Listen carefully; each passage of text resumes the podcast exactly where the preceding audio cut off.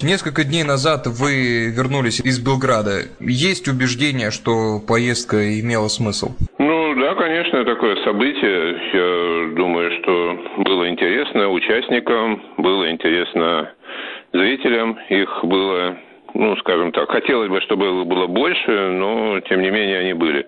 Та Югославия, в которую ездили игроком, и эта Сербия, в которой побывали три дня назад, насколько разные страны? Внешне я не особо, не особо заметил различий, так достаточно все скромно, я бы сказал так, в Белграде, мне показалось. Тем более погода такая, ветер сильный, снег. Перед э, самим мероприятием вы побывали на пресс-конференции, на которой присутствовало 100 журналистов э, примерно.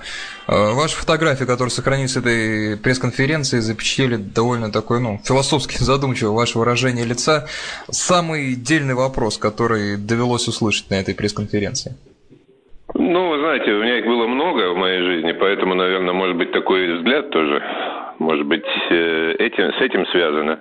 Дельные вопросы я бы сказал, они более-менее все одинаковые, поэтому, естественно, касалось э, прошлого, естественно, касалось, касалось каких-то прошлых игр, встреч, и ясно, что журналисты очень подкованы, часто такого не наблюдается у нас, очень подкованы, знают, любят и гордятся игроками. Вот тех поколений. Я застал два поколения. Поколение э, Далипагиса, Далибашича, Кивчановича, те, которые играли на Олимпиаде в Москве, и до этого потом был какой-то переходный период, и пришло вот второе поколение, начиная там с э, Дражин Петрович, э, Дина Раджа, который, кстати, играл всю игру с ветеранами, Кукач, все вот, все, все, все, все. Сегодняшний тренер Радович, который тоже был в этом поколении в Олимпийской сборной 88 года.